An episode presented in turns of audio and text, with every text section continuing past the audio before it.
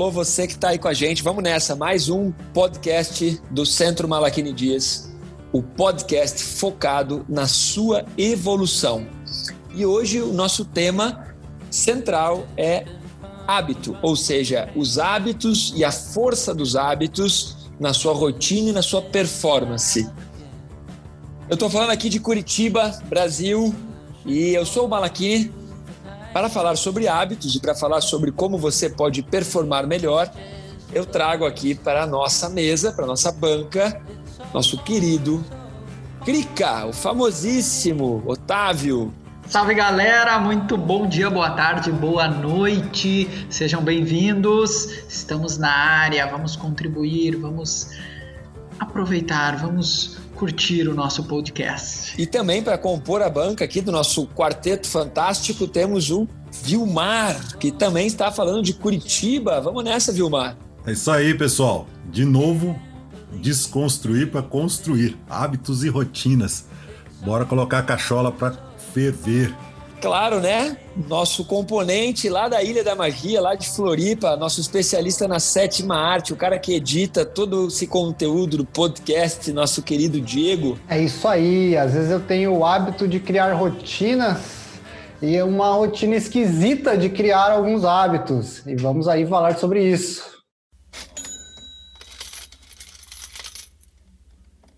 Legal, turma. Já que estamos falando de hábitos e rotinas, Crie hábitos que conduzam você a performar melhor, ou seja, crie hábitos de acessar as redes sociais que têm conteúdo é, então, otimize o tempo que você fica nas redes sociais. Para isso, fica a dica: entre lá no YouTube e siga Centro Malaquini Dias para que você receba esse conteúdo de alta performance. Também nos acompanhe no Instagram e, claro, aqui nos nossos podcasts.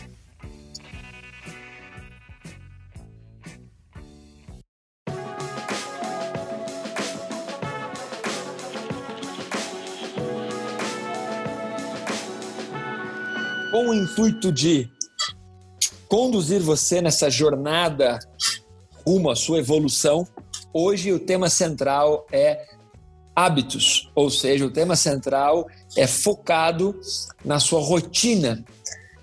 A maior parte dos cientistas e dos pesquisadores que atuam na área de por que, que nós, seres humanos, temos tantos hábitos e criamos tantos hábitos, acabaram, ao longo de muitas décadas de pesquisa, configurando que, se dependesse do nosso cérebro, tudo, tudo que nós fazemos seria automatizado na forma de um hábito.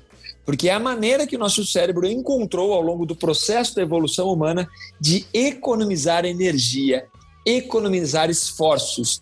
Então, todos os hábitos que nós temos, eles passaram por um processo no qual o cérebro foi automatizando manias, rotinas para exclusivamente gerar essa economia de energia, de tempo e de esforços. E é por isso que, quando você tenta mudar um hábito, é tão difícil, porque você está lutando literalmente contra a máquina que controla você, que é o seu cérebro, porque o seu cérebro automatizou aquilo, seu cérebro automatizou aquilo e ele quer que aquilo continue daquele jeito porque para o seu cérebro ele sabe que se continuar daquele jeito, ele continua economizando energia e reduzindo esforços. Bom, é um tema que nós aqui, desse quarteto fantástico, nós já conversamos muitas vezes e nós trabalhamos isso em nossas aulas, assim, como um hábito. Para nós é, é, um hábito falar sobre rotina, sobre mudar hábitos. É muito legal. Quando eu comecei a, a, a sacar ou a entender um pouco mais os hábitos e as rotinas, me caiu uma ficha de que nós, seres humanos, somos nada mais, nada menos do que um amontoado de hábitos. Ou seja, você é um amontoado de hábitos. A sua mulher, a sua namorada, o seu amigo, o seu treinador, o seu colega de time, todos eles enxergam você de acordo com a maneira como você faz as coisas. E a maneira como você faz as coisas são os seus hábitos. A maneira como você entra no seu carro e coloca o cinto de segurança, a maneira como você pega o seu skate para dar um rolê, a maneira como você passa parafina na sua prancha, a maneira como você dobra o seu paraquedas para organizar o seu equipamento para saltar, são hábitos. Você automatizou hábitos o tempo todo e nem percebeu. Ou seja, todos nós somos um amontoado de hábitos. Muito legal, porque nós aprendemos a economizar energia e tempo. Porém, galera, existem hábitos que estão diretamente focados na sua procrastinação e na sua habilidade imensa de não evoluir, de não sair do lugar. Porque para o seu corpo, para o seu cérebro, é tão confortável ficar fazendo aqueles hábitos que mantém você no sofá, que mantém você comendo as coisas erradas, que faz com que você não leia o que deveria ler, não treine o quanto deveria treinar. São hábitos também. Tudo aquilo que faz com que você deixe de fazer coisas também são hábitos. Bem que você disse isso daí de do, do fracasso, né? Nós, nós vamos falar bastante do sucesso, mas vamos começar com os hábitos que você já tem. Você já pode ter os hábitos de sucesso já enraizados em você, ou ah, não necessariamente o sucesso de fama, de glória, mas o sucesso significa atingir aquele resultado que você espera, né? E eu lendo alguns livros, eu posso citar aqui o professor De Rose, quando ele fala que a maneira quase que infalível de você conseguir o fracasso nas relações humanas e afetivas é ser um insatisfeito, reclamão e encrenqueiro. E isso não é indireta, viu, Crica? Mas é você ser uma pessoa que tenha hábitos de, de más convivências, né? De, de, de, de, seria interessante você ser insatisfeito com a sua situação, mas não reclamar delas. Ser insatisfeitos e buscando melhorar cada vez mais e acrescentando ou modificando algumas rotinas que você já tem que não te leva a lugar nenhum.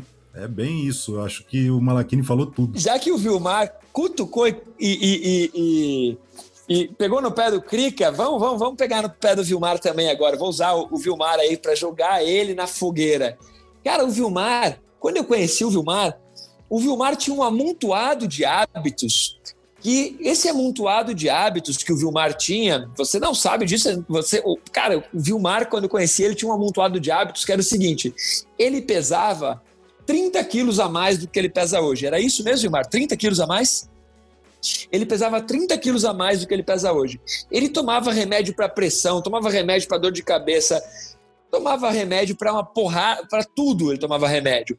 Não conseguia subir um lance de escada para trabalhar. E por quê? Porque ele era altamente disciplinado. Isso mesmo, galera. Ele tinha muita disciplina. Aí você fala, como assim? Disciplina. É, ele tinha disciplina em comer mais do que precisava, em beber mais do que precisava e em não fazer as coisas que iam tornar o corpo dele mais saudável.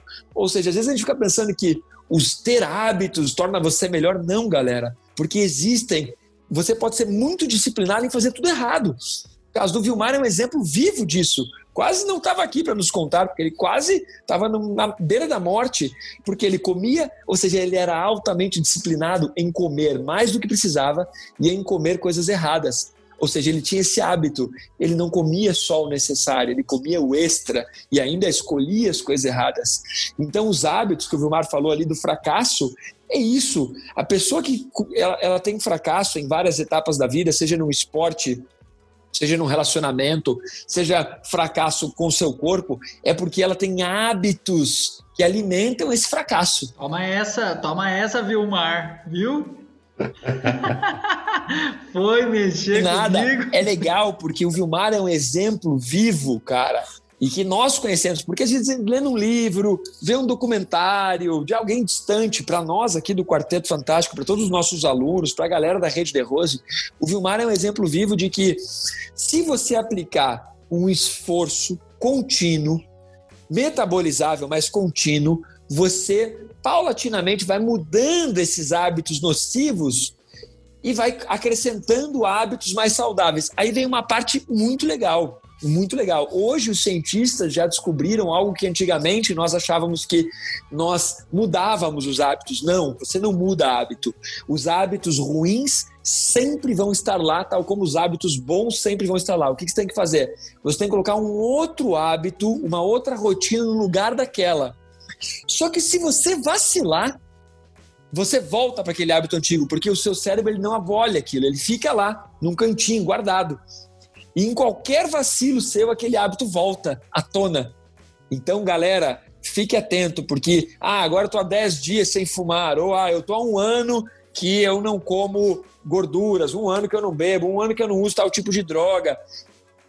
Não coloque isso como uma verdade absoluta de que você nunca mais fará. Por quê? Porque o seu cérebro armazenou aquilo como um hábito e está lá no cantinho. Qualquer vacilo seu, você retoma esse hábito muito, muito, muito rápido. É, considerando essa a questão de, de manter os maus hábitos e construir bons hábitos, está é, tá muito relacionado a, a, como a gente interpreta as coisas, como o nosso fisiológico né, interpreta as coisas, porque o, nós temos a parte intelectual e a parte emocional. Então, a gente sabe que a gente precisa de melhores hábitos, a gente sabe que precisa consumir menos açúcar, a gente sabe que precisa parar de fumar, precisa reduzir a bebida, reduzir a gordura, mas o nosso emocional, né, ele, ele acaba conduzindo a gente a manter esses velhos hábitos, porque muitas vezes ah, comer um doce ali ou exagerar no doce é, aquece nosso coração, né, aquece nosso emocional, mesmo que o nosso intelectual saiba que, que aquilo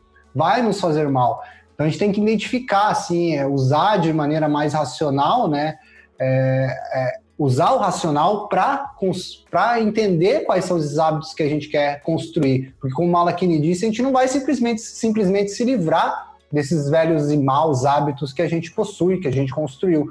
O que a gente faz é colocar novos hábitos ali em cima, mas é uma tarefa difícil, porque como você lidar com o emocional, você gerenciar o emocional para realmente tirar algo que está tão incluído na tua rotina, tão incluído na tua vida e começar a fazer outra coisa, é um exercício que usa bastante energia. E o hábito é justamente o oposto disso, né? A gente, nosso cérebro constrói esse hábito para economizar energia. Então você está indo ali contra o seu o racional do cérebro, que é, pô, vou ter que usar mais energia nesse momento. E quando você usa mais energia, é mais difícil, e aí vem o emocional que vai te conduzir a, tá, do jeito que tá, tá bom, né? Eu tô feliz assim, deixa eu comer meu docinho, deixa eu tomar meu destilado aqui todo final, todo dia.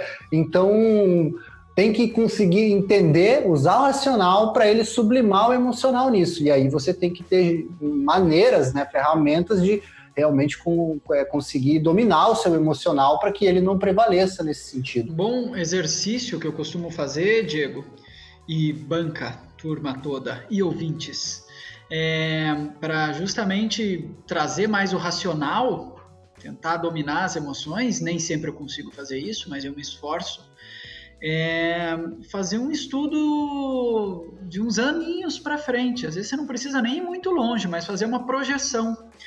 Como eu estarei se eu continuar fazendo exatamente isso que eu estou fazendo daqui uns anos? E aí você faz esse estudo, essa pequena mentalização, visualização de como eu estarei daqui uns anos e se eu estarei feliz com aquilo. E é uma maneira que para mim funciona muito bem. É relacionado à alimentação, por exemplo, comer doce, cara, eu sou fascinado por doces, é algo que eu, que eu não me vejo cortando da minha vida porque eu adoro isso. E, mas eu faço um autoestudo. Poxa, se eu ficar comendo todos os dias, como eu estarei? Daqui uns meses ou uns anos. E isso para mim é bem fácil, é bem pé no chão, é um estudo fácil de ser feito. E da mesma maneira, toda vez que eu estou construindo um hábito, algo que eu sei que eu estou no caminho certo, como por exemplo acordar cedo, ou praticar uma meditação, ou qualquer outra técnica de autoconhecimento, eu me projeto para daqui uns anos. É, e penso, puxa, é exatamente esse tipo de, de hábito que eu preciso construir. Então, essa é uma maneira simples de você tentar botar numa balança o racional com o emocional. Mas eu concordo com tudo que você falou, realmente. As emoções muitas vezes dominam os nossos hábitos, as emoções estão lá no nosso subconsciente. O nosso subconsciente é muito maior, muito mais poderoso do que o nosso consciente. Então, às vezes, você inclusive justifica algo de uma maneira racional, dominado pelo, pelas emoções. Ah, eu mereço isso aqui porque eu mereço comer esse doce porque eu já corri 5 km, sei lá. Você se justifica pelo emocional, mas você dá uma desculpa no racional. Mas é um estudo simples para se fazer. Projete-se daqui uns aninhos para frente, fazendo tudo que você faz na sua rotina, projete-se. Imagine-se como você estará se você fizesse isso diariamente. É, e você tem essa projeção, esse estudo, essa visualização você vai conseguir saber se é um hábito legal, bacana para você cultivar ou se é algo que você poderia pensar em substituir. Olha que legal, trazendo uma, uma, um complemento aí do que você disse, Otávio. É, o professor Joris Marengo, ele traz no seu livro A Administração do Tempo que é importante você ter uma agenda e você anotar na agenda, fazer um planejamento é, do, do seu futuro. Você faz um planejamento do que você quer fazer, do que, que, que você quer de resultado. E aí, dia a dia, o que, que você precisa fazer até atingir o seu resultado. O porquê da agenda? Porque é, é meio chato isso, né? É, se você utilizar uma agenda, tem que anotar tudo, aí você começa a ficar meio psicótico com a coisa, né? Mas se você tiver uma agenda, pelo menos alguns meses, até criar esse hábito, você vai, vai marcando ali o que você fez realmente tal. E aí, quando você, daqui um tempo, você dá uma olhada para trás em tudo que você fez. E aí você vai ver onde você procrastinou, onde você burlou a regra, onde você se deu essa justificativa, já que eu correr eu mereço um doce. Se pelo menos correr, beleza, comer o doce. Mas o problema é quando você fala assim: é, hoje eu deveria ter corrido, mas eu mereço um doce. Aí você come e não corre, né? Então, é, é, é exatamente. E aí você cai numa, numa outra falácia, que é você ter aí, você tem a sua rotina, e de repente você se pega perdendo esse, esse, esse hábito. Você tem lá uma determinada rotina, um hábito que você está criando, e sem mais nem menos você a perde. E aí cabem duas questões. Uma, será que aquilo que você faz, como você sempre fez, da mesma maneira, e que você faz sempre, será que aquilo é válido? Tá te levando para o lugar que você quer? E, e, é difícil você parar, fazer esse autoestudo e pensar nisso, né? E por que que você deixa de fazer aquilo que estava te levando para aquele caminho interessante, né? É, é, são, são as armadilhas que a gente tem que ficar atento e não deixar isso é, cair no esquecimento, né?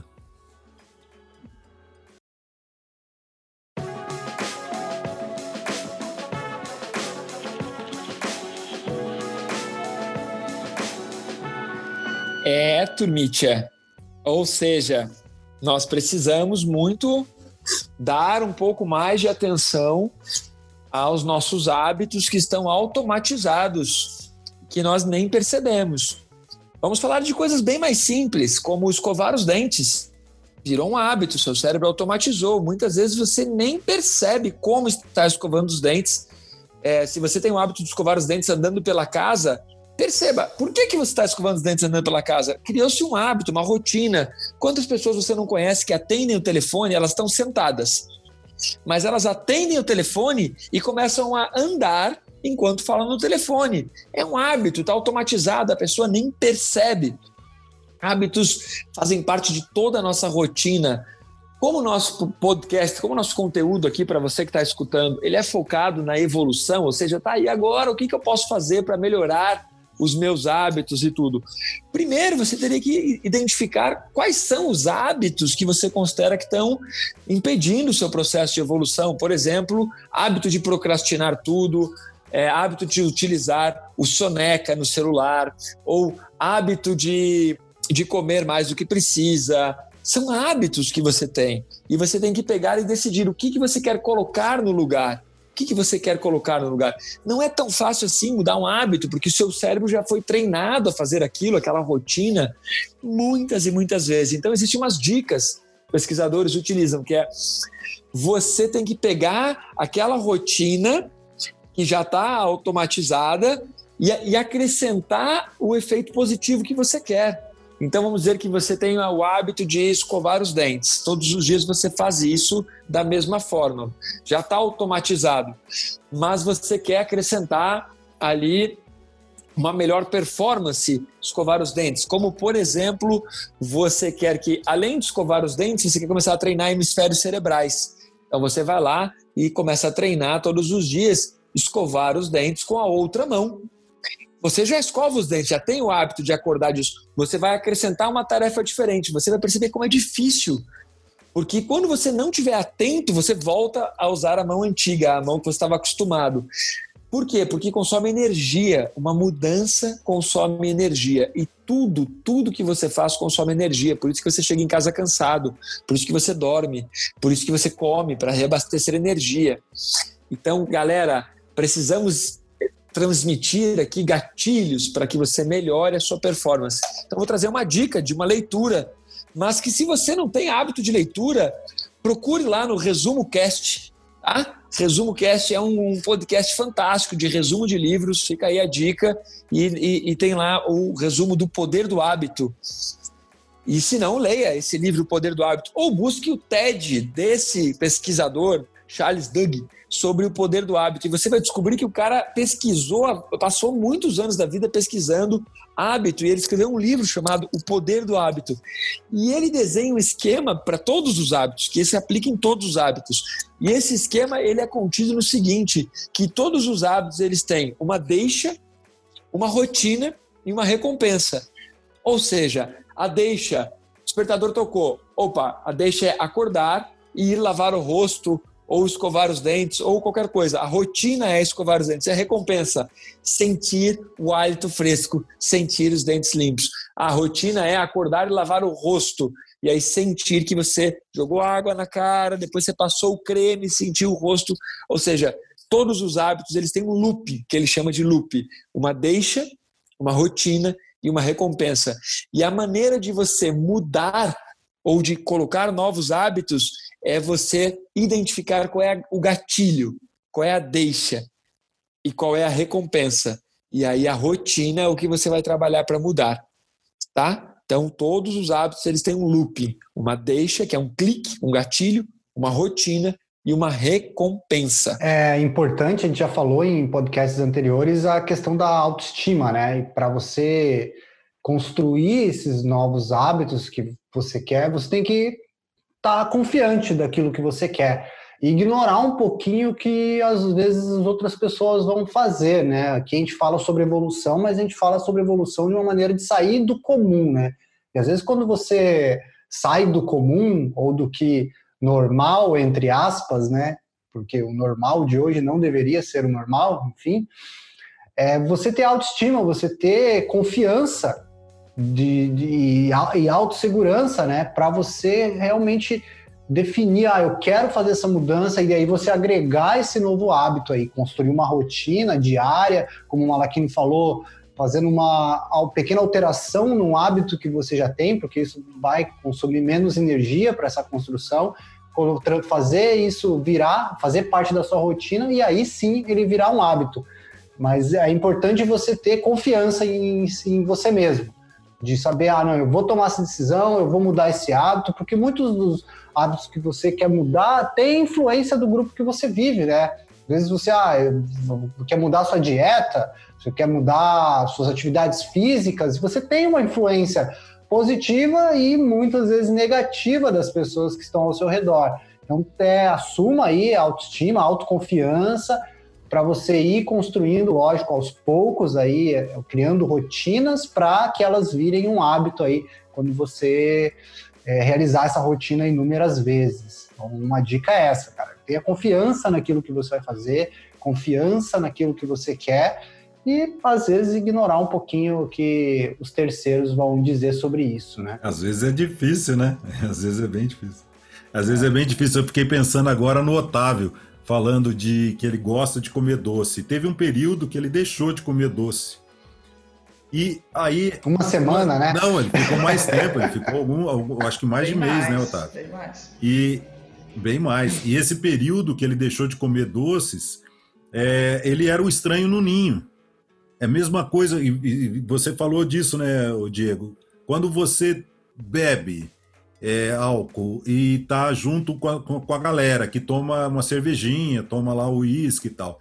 E de repente você deixa de tomar, você vira um estranho no ninho. A galera vai fazer um esforço excomunal para você voltar àquilo que você era. Não é só o seu cérebro, não é só, não é só a sua mente. Tem esses entes queridos que estão ao nosso redor que vão fazer o possível para você retornar à rotina que você tinha antes. Porque é, E não é, não maldade, é maldade, não é maldade deles. Eles acham que realmente o melhor é continuar fazendo as coisas exato, daquele jeito, exato. né? E não é só a galera, né? O meio, né? O ambiente que você vive, que tem aí a galera, mas tem a ver com a temperatura, o clima, enfim. É, um camarada que estudou muito isso na década de 20 foi Napoleão Hill, é, na Lei do Triunfo. Ele fala que os hábitos são justamente isso, essas, essas rotinas que é, o, o, hábito ele é, o hábito ele é gerado realmente pelo ambiente em que a gente vive, né? E se a gente quer mudar de ser aquela pessoa que nós somos para nos transformarmos em quem nós queremos ser, primeiro você tem que definir o que você quer. Né? Eu, por exemplo, eu não queria mais ser aquele obeso que tomava um, um milhão de remédios. Então, para eu deixar de ser aquela pessoa, eu tive que abrir mão de alguns hábitos e colocar outros no lugar. Por exemplo, eu tinha uma rotina de todas as quartas ir no, no clube do uísque, tomar o meu uísque com a galera. E aí eu coloquei uma aula naquele horário para não ter condições de eu, de eu ir lá pro, pro clube do uísque. O que, que a galera fez? Carinhosamente mudou o dia do uísque por mim, para que a gente continuássemos tomando uísque. E eu caí, e eu caí no, no, na armadilha. Então a gente tem que tomar cuidado com o que nós fazemos e, e, planejar mesmo, né? Planejar quem você quer ser. E aí você coloca uma disciplina em cima disso, cria uma rotina para você atingir o resultado que você quer.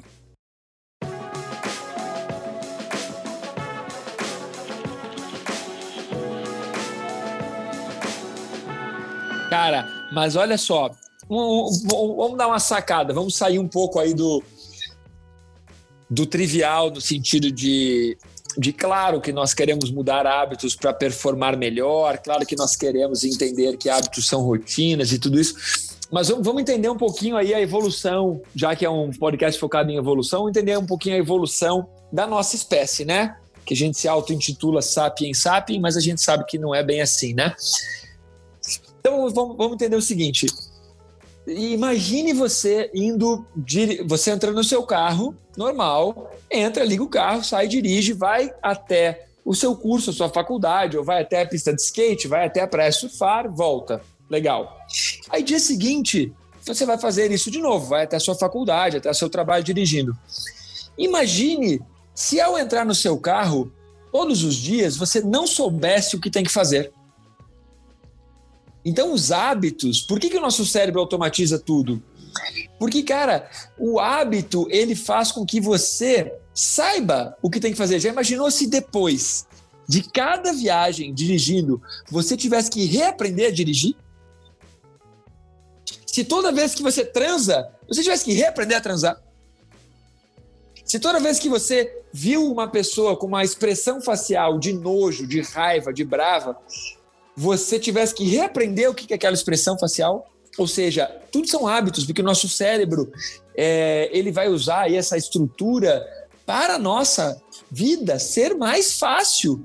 Senão você estava num caos eterno. Todos os dias você ia parar na frente da porta e falar: e agora o que, eu faço para abrir a porta? Para que, que serve? Para que, que serve isso que está na minha mão, essa chave? Qual que é o número do meu telefone? Qual que é a senha? São hábitos. Então, o problema é que o nosso cérebro ele não sabe a diferença entre hábitos ruins e os bons. E por isso você tem um hábito ruim. E por isso ele sempre estará ali à espreita, esperando as deixas e recompensas corretas. Mas, cara, é, isso tudo que eu falei é para explicar o porquê que é tão difícil você criar um, um, um, hábito, por exemplo, de fazer exercício e ao mesmo tempo o porquê que esses padrões existem e continuam dentro da sua cabeça. Porque dentro da estrutura biológica, dentro das suas glândulas basais, glândulos basais, os hábitos eles permitem que você faça as coisas sem ter que reaprender todos os dias. Tanto que quando uma pessoa sofre um determinado acidente e esse acidente produz uma lesão que prejudica os, esses gânglios basais, o que acontece? A pessoa tem dificuldade de realizar atividades básicas, como abrir uma porta, decidir o que vai comer, decidir o que vai comer.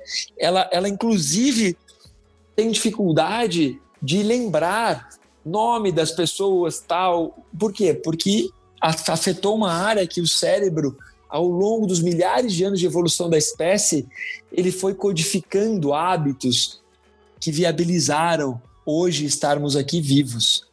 Um hábito de que quando você escuta um estalo, você olha para trás. Porque antigamente esse estalo podia ser um animal, um bicho vindo para te matar. Então são hábitos que você nem percebe. Você escutou uma buzinada, nem tem nada a ver com você a buzinada, mas você olha para trás. Um reflexo hoje quase, né? Mas é um hábito. É como se nós entendêssemos o seguinte, que sem esses loops dos hábitos, os nossos cérebros eles entrariam em pane, eles ficariam o tempo todo sobrecarregados com detalhes da vida cotidiana. De, indo por essa ótica, né? Observando assim, uau, seria um caos, né? A quantidade de energia que o nosso cérebro consumiria para fazer, para resolver coisas super triviais.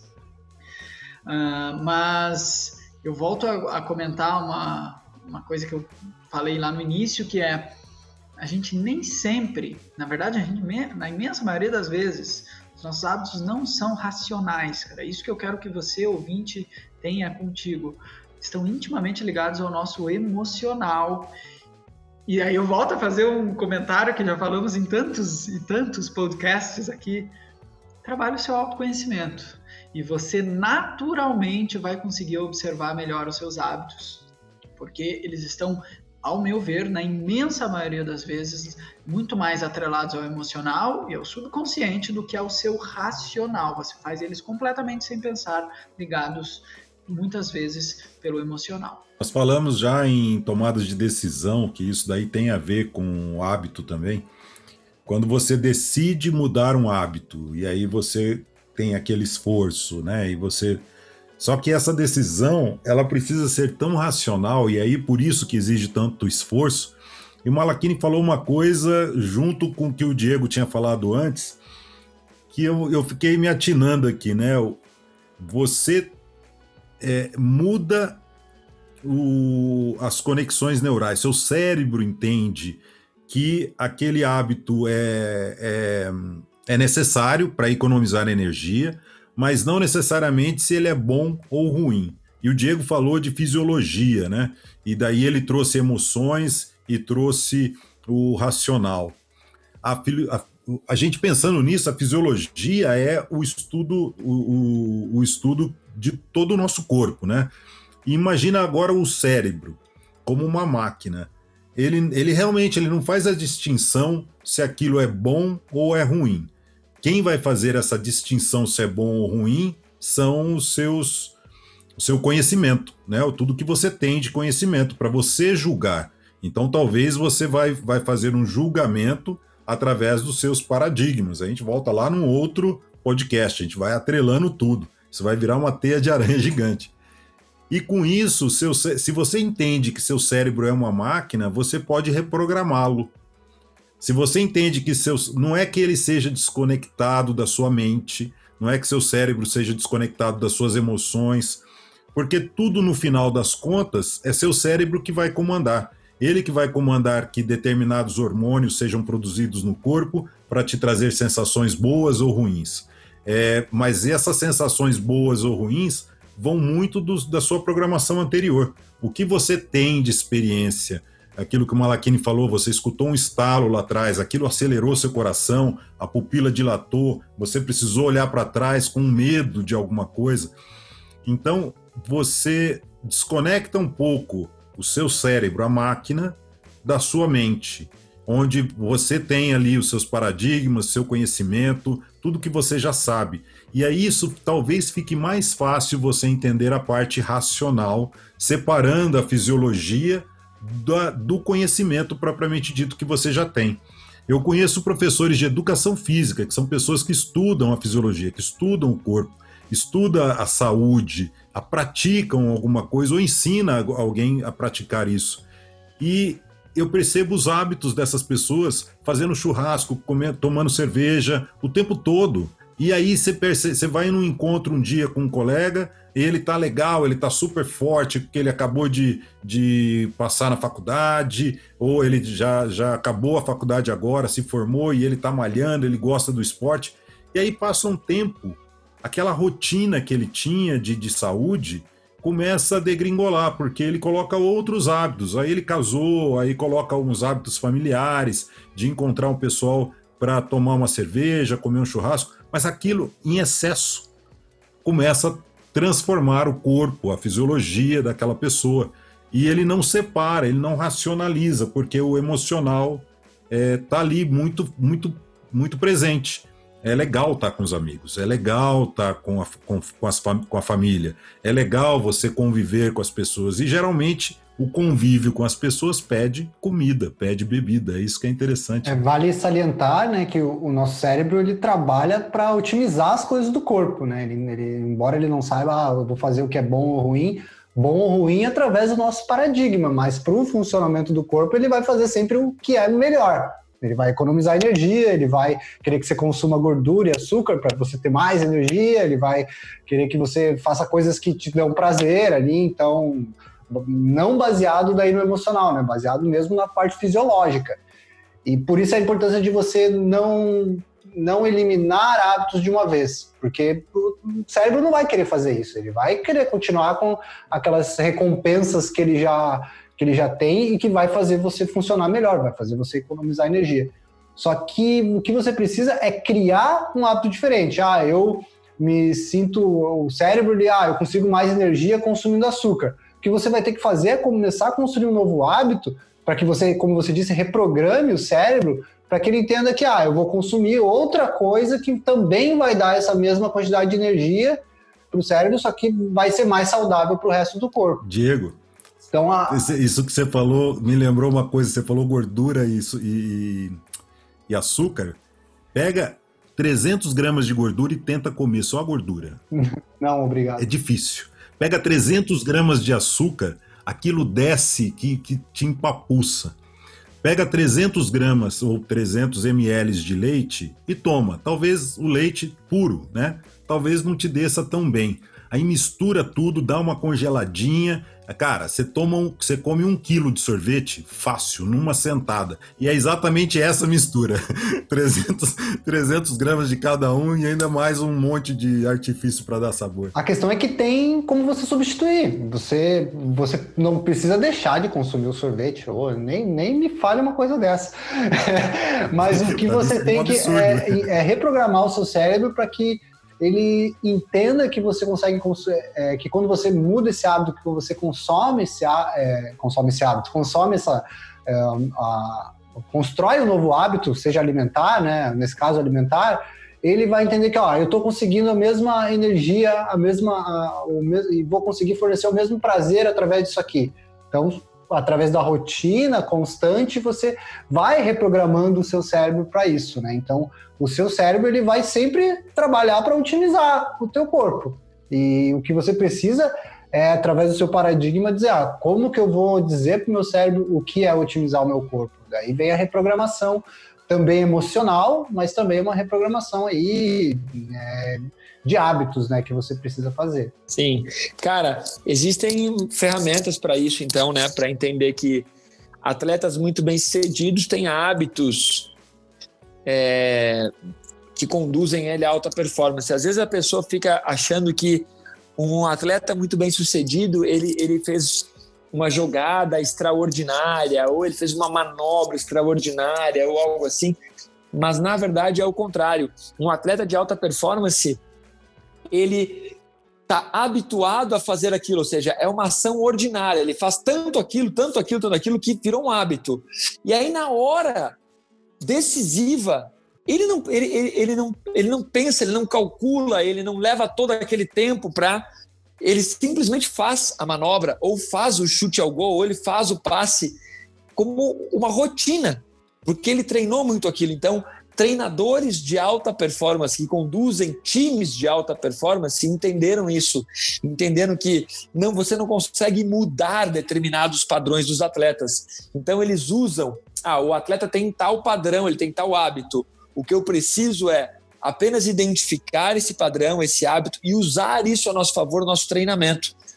Então muitas vezes a gente não precisa mudar o hábito todo, não precisa mudar tudo. A gente só precisa mudar ou a recompensa ou a rotina. Vamos dizer que o que você quer mudar é a rotina.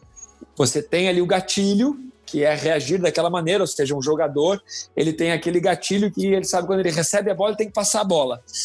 E aí ele tem que mudar a rotina, a maneira como ele avalia tudo. A recompensa é a mesma, fazer o time ter um bom resultado.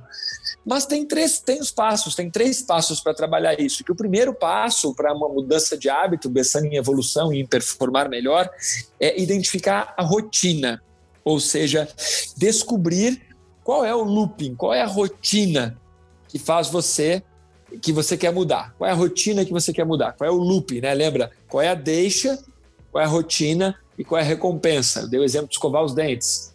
Você sente uma sensação de frescor. Na verdade, há um estudo que comprova que começaram a conseguir convencer as pessoas a escovar os dentes depois que acrescentaram na pasta dental a sensação de frescor.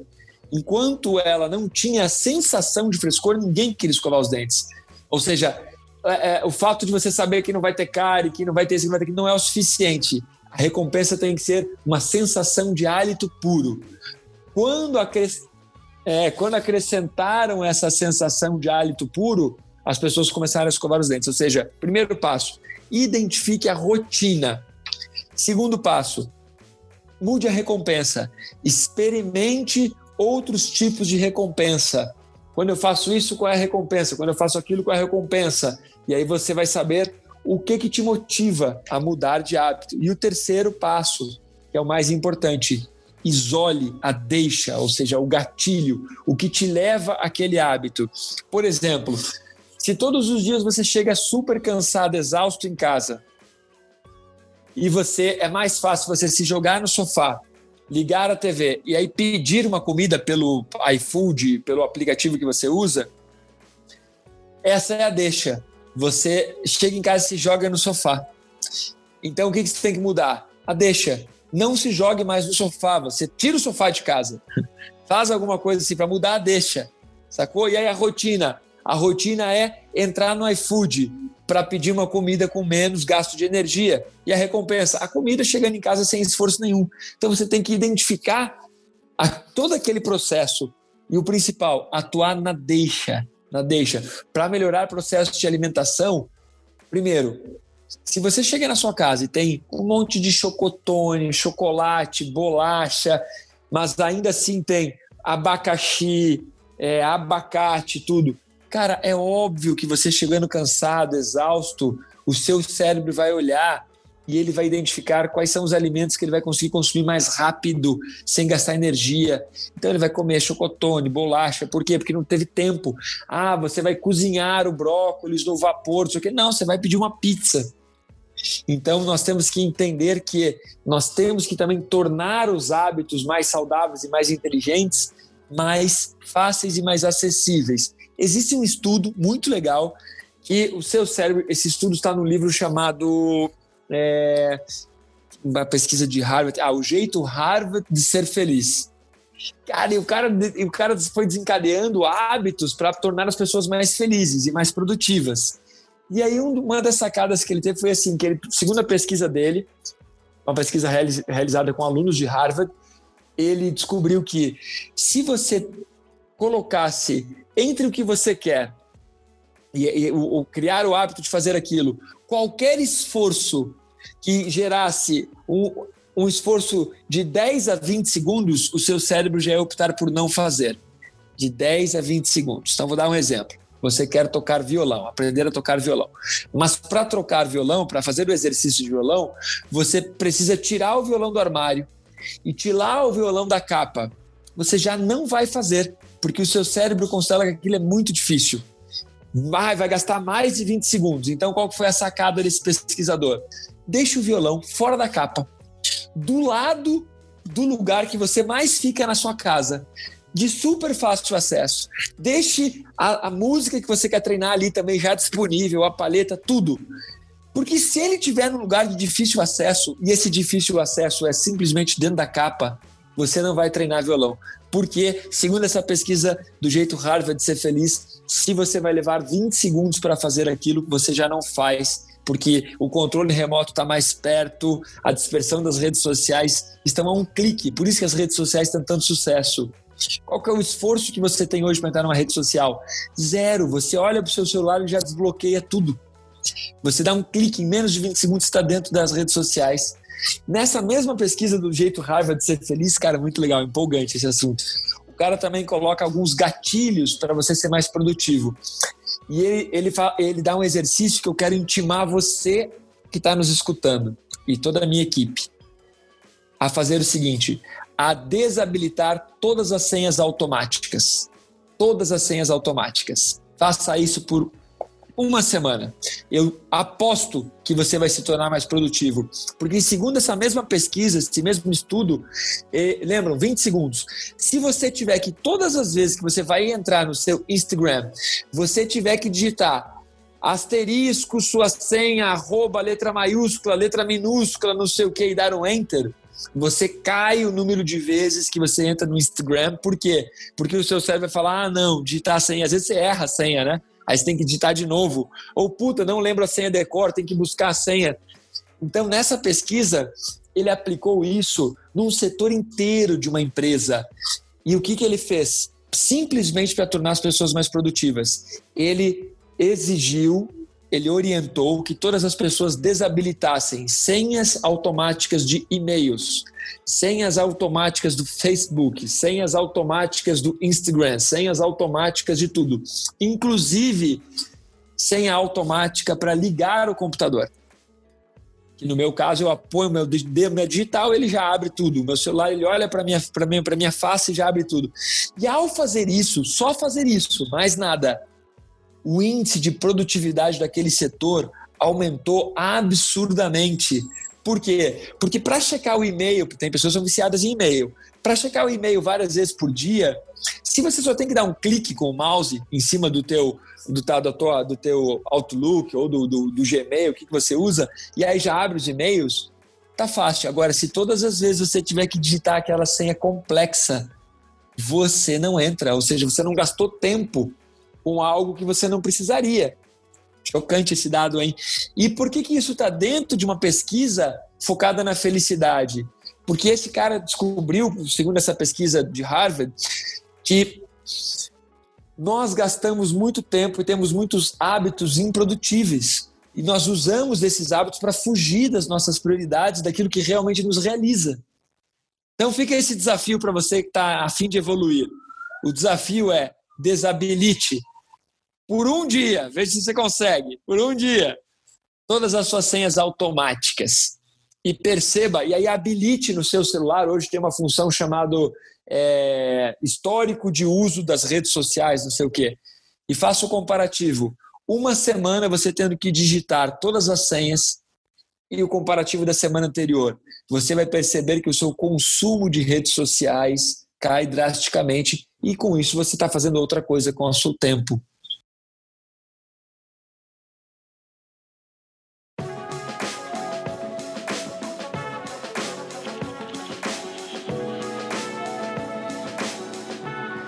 O Malakini citou aí da, de tocar um instrumento e me veio à cabeça se você quer ir ler um livro e você não tem tempo para ler um livro.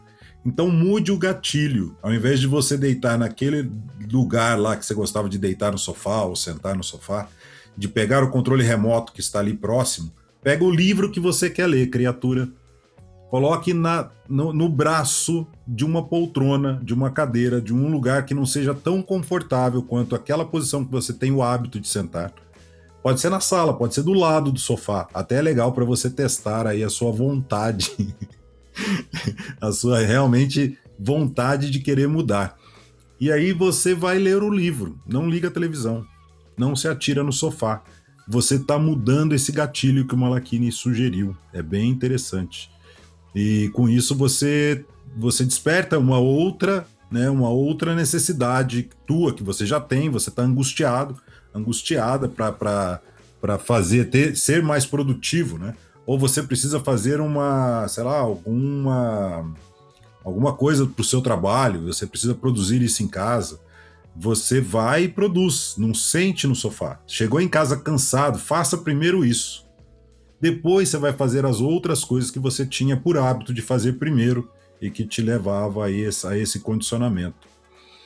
O Malachini citou também a questão do, de, dessa pesquisa de Harvard, né? De como o nosso cérebro realmente vai te, é, te trazer essa angústia se você não produz, né? Se você não, não desenvolve aquilo que você coloca para você mesmo ser, né? Você acaba caindo nessa, nessa armadilha. É justamente você definir exatamente o que você quer de resultado. Se você não quiser resultado nenhum, é como eu falei inicialmente, né? Para você atingir o fracasso é muito fácil. Muito fácil. É só manter as rotinas que você já tem, né? É, tudo que nós falamos aí vem de encontro ao.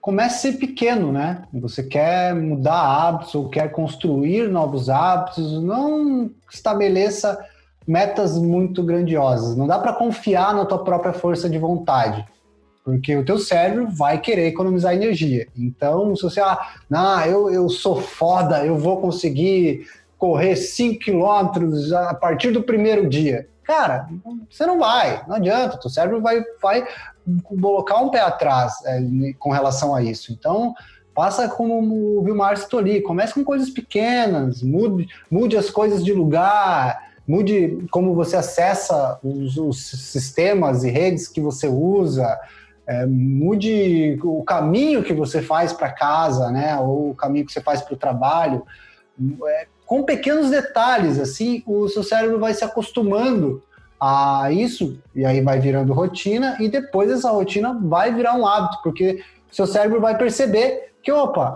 aqui realmente agora eu gasto menos energia com isso. Então, faça essas pequenas mudanças visando a construção desse hábito que você quer construir, desse hábito que você achar mais positivo para você. Essa é a dica. Vai pequeno, não confie na tua força de vontade, porque o teu emocional possivelmente vai te sabotar. Então, comece pequeno e aí vai avançando. Cara, legal, hein, Diegão? O Vilmar lá no início do podcast citou Napoleão Hill, que, cara, é realmente, esse cara é um, um empreendedor norte-americano muito, muito, muito fera e ele dedicou a vida estudando pessoas de sucesso. Então é muito bacana. Recomendo aí a leitura dos livros desse cara. Existe até aí ONGs e tudo mais focadas nos ensinamentos deixados por Napoleão Hill. Cara, tem um livro desse cara que eu curto muito, muito mesmo. Esse livro é Mais Esperto que o Diabo. Nesse livro tem um momento em que é como se esse cara, o autor Napoleão Hill, estivesse entrevistando o diabo. É muito legal o livro, chama-se Mais Esperto que o Diabo. E ele vai entrevistando o diabo, ele faz uma analogia, e esse livro foi escrito na década de 30 e ficou.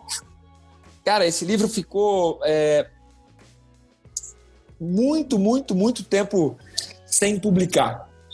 Corrige aí a data, né? Que não foi na década de 30, só corta isso depois, Diegão e, e edita.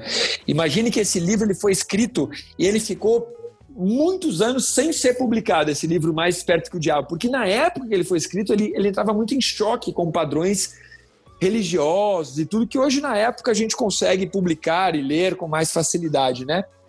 Mas nesse livro, é, Mais Esperto que o Diabo, tem uma hora que ele entrevistando o diabo, ele pergunta para o diabo assim, como é que o diabo fazia como é que o diabo conseguia trazer 98% da humanidade para o lado dele? Nessa entrevista ele coloca isso, que só 2% da humanidade são livres, né? E, ou seja, estar do lado do diabo significa o que nessa analogia que ele faz? São pessoas fracassadas. são pessoas que fracassam. E aí nessa entrevista uma hora ele pergunta para o diabo o que, que ele fazia e o diabo responde da seguinte maneira. O diabo responde, é, que a mente humana nada mais é do que um amontoado, uma soma de todos os hábitos. E assim, um por um, o diabo entra na mente das pessoas e estabelecem hábitos que levam a, ao fracasso. E aí é muito legal, porque quando a gente começa a entender isso, nós começamos a perceber que existem muitos hábitos que são realmente geradores de fracassos, né? E tem muitos hábitos que nós podemos fazer paralelos aí com todo com os sete pecados capitais, né? Como por exemplo, medo, Medo, medo, cara, tem, tem pessoas que são medrosas, é um hábito ter medo. Ela foi cultivada ao longo daquele ambiente que ela nasceu, daquela família, ter medo de tudo, né? Superstição é um hábito. Avareza, ganância, luxúria, vingança, raiva, vaidade, preguiça. Então é muito bacana que nesse livro, Mais Perto do Diabo, ele coloca esses pecados capitais como hábitos que foram construídos ao longo da vida da pessoa e que impedem essa pessoa de ter sucesso, porque ela está presa a esses hábitos. Cara, isso é, é muito legal, muito legal. Aquine, você falou uma coisa interessante do de como o nosso cérebro funciona e, e citou as redes sociais eu me lembrei de um documentário que a Netflix lançou recentemente aí sobre redes sociais, né? Ah, como eles. Dilema das redes, como é que eles captam é, as suas informações e tudo mais. Não vou entrar nesse métier. E aí, quando eles perguntam para os entrevistados ali, o, que, que eram pessoas que, que, que ajudaram a desenvolver todas as redes sociais ali, é, cada um dos entrevistados falavam assim, cara, não tem nada, não tem um, um problema que é sistêmico, não tem um, um, grande vilão, não tem alguém que é o grande culpado, né? O, porque todas as redes sociais ou qualquer aplicativo que recolhe suas informações, é, o próprio governo tal, é, tem de alguma forma de querer ter esses dados para algum objetivo que para eles era útil, né? Como, por exemplo, é, ter as suas informações é, para saber se você é uma pessoa única, né? Se você tem aquele CNPJ ou CNP, aquele CPF, se você é o qual a idade que você tem para saber se, que tipo de conteúdo que você pode consumir. E aí eles começaram a perceber que os hábitos que você tem dentro das redes sociais são informações valiosas para vender para você.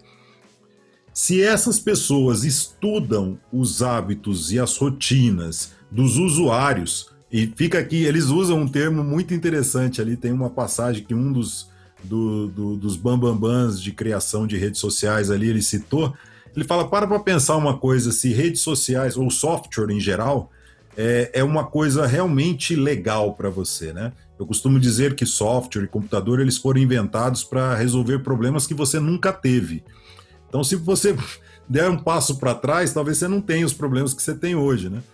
Mas é, pare para pensar que o termo usuário só é utilizado para usuários de software e de drogas. Será que tem alguma correlação aí?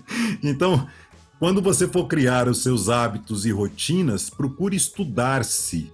É mais fácil você estudar a si próprio, estudar a sua rotina, do que, cara, esse batalhão de, de, de, de pessoas de desenvolvimento de software tiveram que estudar os hábitos de milhões de pessoas para conseguir entregar uma experiência individual para cada um você fala perto do seu telefone que você precisa trocar seu tênis, só vem propaganda de tênis para você, o vizinho teu, ele tá com o telefone ali próximo e ele o desejo dele é outra coisa, ele quer, sei lá, ele quer ler um livro e vai aparecer propagandas de livros para ele. Então, se, se esses é, algumas pessoas estudaram a mente humana para te é, trazer uma experiência legal para que você vicie, para que você crie esse hábito, estude-se, né? Estude a si próprio para verificar o que tipo de hábito que você tem, que você não quer mais e que tipo de hábitos que você gostaria de ter para você acrescentar. Imagine o seguinte, então, galera. Tudo que nós estamos falando aqui sobre hábitos e tal, é, e, e, esse bate-papo bacana para conduzir, ajudar você nesse processo de, de evolução, tem a ver com autoconhecimento. Cara, não tem nada na sua vida que seja independente do processo de autoconhecimento, tá? Porque se você está tendo resultados ruins, se você está infeliz com o seu trabalho, se você não sabe para onde quer ir, o que quer, quanto quer ganhar, é porque você tem baixo patamar de autoconhecimento, tá? Então, tanto o sucesso quanto o fracasso estão ligados ao autoconhecimento.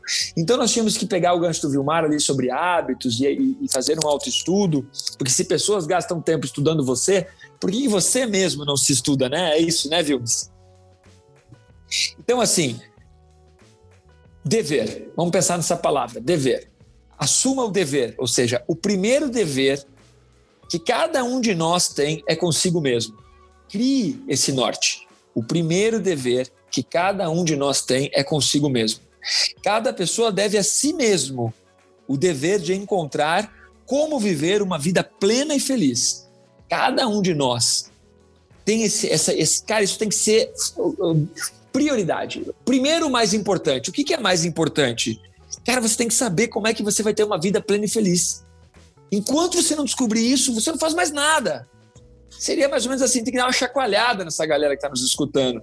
Tipo, por que, que você está fazendo tudo no piloto automático? Porque você tem um monte de hábito que você não quer? Porque o seu cérebro foi, foi aprendendo com a sua rotina, com as suas escolhas. Então, dá um chega para lá em tudo isso. Cara, você tem que escolher aquilo que você quer, você tem que escolher quem você quer ser. Tá? Então, tem, tem que ter em mente o seguinte: você tem que saber o que você quer da vida. E você tem que concordar que o que você quer da vida tem um preço. Nada, nenhum almoço é de graça. Tudo tem um preço. Tudo, tudo, tudo é precificável. Então você tem que pensar: eu sei o que eu quero da vida. E eu sei deliberadamente que isso tem um preço. Bom, e sabendo disso, eu tenho plena consciência que eu desejo pagar esse preço que a vida vai me cobrar para eu ter o que eu quero. E ainda, você tem que ter na mente que a partir do momento que você sabe o que você quer, você tem que recusar, recusar, aceitar qualquer substituto. Você não aceita um substituto, você sabe o que você quer. E assim você vai criar um ritmo e você começa a criar hábitos que vão conduzir você a ter isso e nada mais do que isso. Você tem que assumir o compromisso de que você não quer nenhum substituto para sua vida. Você sabe o que você quer, você está disposto a pagar o preço e então é como não é uma mágica, mas é como se todo dia ao acordar você fala: Bom, eu sei o que eu quero, então eu sei o que eu tenho que fazer, eu estou disposto a pagar esse preço. E como mágica, os seus hábitos começam a mudar, porque você começa a fazer coisas diferentes, e ao fazer coisas diferentes, um dado momento seu cérebro fala: Pô, esse cara está fazendo isso agora, isso. Então tem que automatizar isso para economizar energia. Mas aí vem o autoconhecimento, galera. Assuma a responsabilidade e principalmente tenha consciência de que a partir do momento que você sabe o que você quer e que você deseja aquilo com total consciência, você também sabe que aquilo tem um preço. Você tem que estar disposto a pagar esse preço. E pagar esse preço, às vezes, é acordar às quatro da manhã, é acordar às cinco da manhã, é ler o livro em vez de assistir o, o, o dilema das redes sociais, é fazer não sei o quê. É você entender que a zona de conforto não fez nenhum campeão, não fez nenhum rei, não fez nenhum imperador. A zona de conforto não fez isso. Tem que fugir da zona de conforto, como se como como o diabo foge da cruz. Apesar que na verdade essa expressão eu sempre eu nunca entendi por que, que o diabo foge da cruz, porque na verdade quem foi crucificado foi cara o filho de Deus, né, cara? Então por que, que o diabo vai fugir da cruz? Né? Ele, na verdade, eu nunca entendi essa, essa expressão. Eu sempre achei, cara, por que o cara foge da cruz? É que ele não quer acabar no mesmo Jesus, né? Mas ele nunca vai acabar no mesmo lugar. Por quê? Porque ele jamais morreria pelos seus seguidores. É verdade. Ele enganaria, ele passaria a perna, né? Ou seja, o cara, o cara é ardiloso, é o sete pele, é o Você leu isso, você leu isso no livro do Napoleão Hill, né? Não, pior que não. Tá, tá nas abinhas lá. Na verdade, o livro. Esse, esse, Cara, esse livro do Napoleão Hill, ele, ele, é impactante, ele é chocante, é uma entrevista com o diabo, mas você tem que entender que o diabo é só uma analogia. E que, na verdade, nós somos um amontoado de hábitos. Ah, eu achei que ele realmente tinha é, entrevistado é, mas, o diabo. Olha que chocante, galera, olha que chocante. Em nenhum momento ele disse que não entrevistou ele deixa para você é, interpretar. Essa, essa, isso, e é muito é legal, legal, porque ne, ne, nessa sacada de hábitos que nós estamos falando, o que você tem que entender? Que muitos dos seus hábitos você não escolheu, foram impostos pela sua família, pelos seus professores, pela sua religião, pelas coisas que você lê, que você vê. Cara, pra você ter ideia, o, o meu um sobrinho meu, de menos de sete anos, esses dias falou assim para mim, não vou usar o termo aqui para não gerar nenhuma polêmica, mas ele usou ah, tá, o grupo é foda, né? Um grupo social. Um... E aí eu falei pra ele assim: mas você conhece algum? Não. Ele nem nascido era quando essas pessoas aplicaram o mal aí na humanidade ou o bem, não importa, mas ele já tinha uma opinião formada sobre aquilo. Então, por quê? Porque nós somos esponjas, né? Nós vamos captando tudo e muitos dos nossos hábitos, a maioria deles, né? Nós nem sabemos o porquê que temos, nem sabemos o porquê que fazemos. E tem uma coisa legal, à medida que nós vamos ficando mais velhos, né? Eu tô com 41 já. Quantos mais hábitos você tem, nós também podíamos chamar hábitos de manias, né? Quanto mais manias você tem, você tem que entender que algumas manias ou alguns hábitos, eles afastam pessoas. Então, se você é aquela pessoa que não consegue conviver, que não consegue não sei o quê, que tem muita dificuldade de se relacionar, que já passou por 10, 12 casamentos, 32 namoros, 52 empresas, para de culpar os outros, meu. São seus hábitos e suas manias. Se você está sozinho, são seus hábitos e suas manias. Eu, tô, eu, eu penso isso porque eu estou nesse momento e eu vejo, cara, não, são os meus hábitos e as minhas manias. Então tem que, re, tem que revolucionar, tem que estar disposto a mudar. De novo, vou falar essa frase: tem que estar disposto a pagar o preço. Você está disposto a pagar o preço ou vai continuar aí na porra da almofada fofa da Inés? É, o grupo que o seu sobrinho falou eram os crossfiteiros, né? Que você não quis falar.